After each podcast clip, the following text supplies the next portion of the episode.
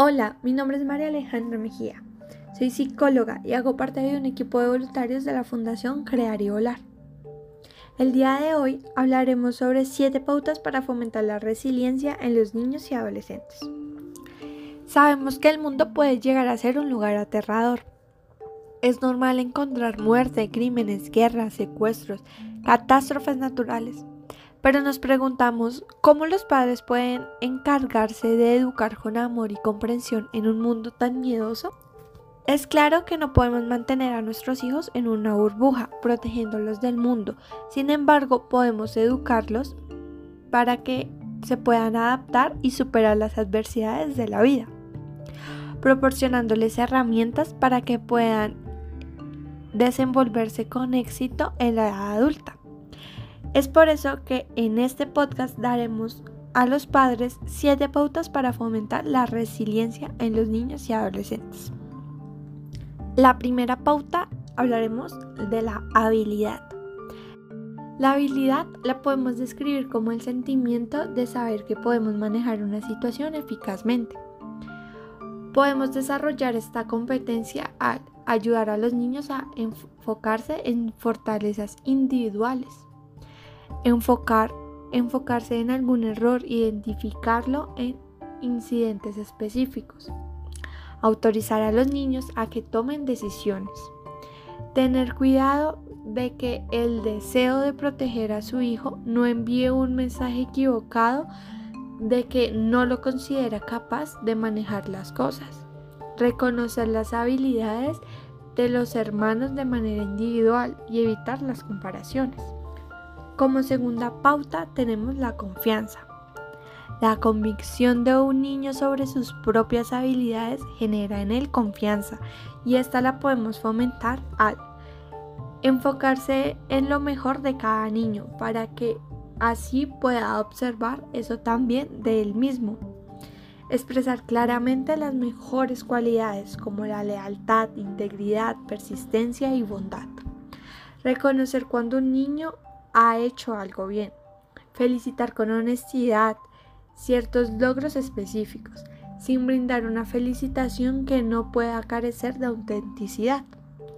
No presionar al niño para que emprenda más de lo que puede manejar de una manera realista. Como tercera pauta encontramos la conexión, el desarrollar vínculos estrechos con la familia y la comunidad. Esto crea un sentido de seguridad que ayudará a guiar hacia la importancia de los valores y evitar rutas destructivas. Y así alternar estas rutas con amor y atención.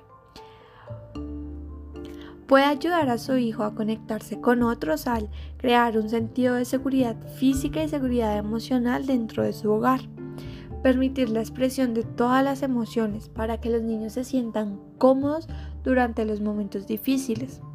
Tratar abiertamente el conflicto en la familia para solucionar los problemas. Identificar un lugar común en donde la, familia pueda compartir su tiempo.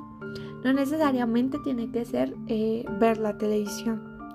Fomentar las relaciones saludables que reforzarán los mensajes positivos. Como cuarta pauta encontramos el carácter. Los niños necesitan fomentar un carácter sólido con su grupo de enseñanza, valores para determinar lo correcto y lo incorrecto, para demostrar una actitud afectuosa hacia los demás. Y para fortalecer el carácter debemos de empezar por demostrar cómo afectan los comportamientos a los demás.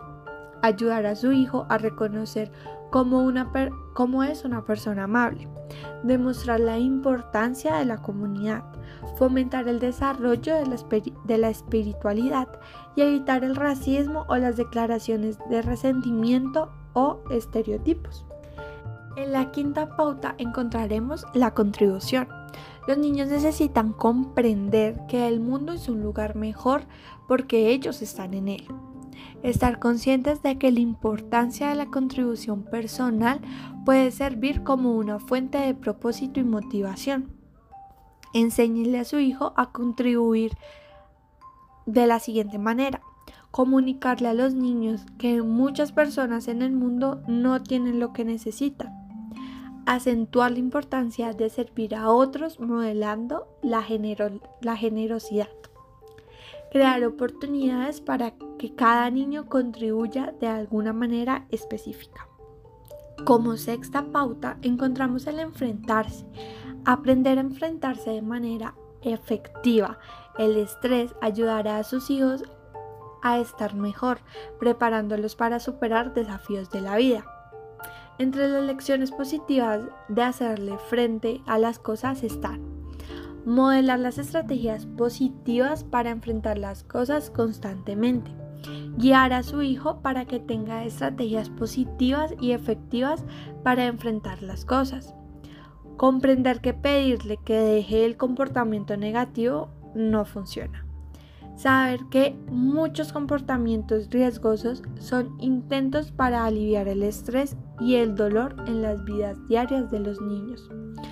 No reprobar el comportamiento negativo de su hijo es posiblemente aumentar el sentido de vergüenza. Y para terminar, como la última pauta, tenemos el control. Los niños que saben que pueden controlar las consecuencias de sus decisiones tienen más probabilidades de saber que tienen la capacidad de reincorporarse. Cuando su hijo está consciente de que puede marcar la diferencia, también promueve la competencia de confianza. Puede tratar de capacitar a su hijo al ayudar a su hijo a comprender que los eventos de la vida no son completamente fortuitos y que la mayoría de cosas que ocurren son el resultado de las decisiones y acciones de otras personas o de ellos mismos. Aprender que la disciplina se trata de enseñar, no de castigar o controlar. Usar la disciplina para ayudar a que su hijo comprenda que sus acciones producen ciertas consecuencias. Eso es todo por el podcast de hoy. Si les gustó, pueden escuchar los anteriores podcasts y también conectarse con los que vienen. Gracias.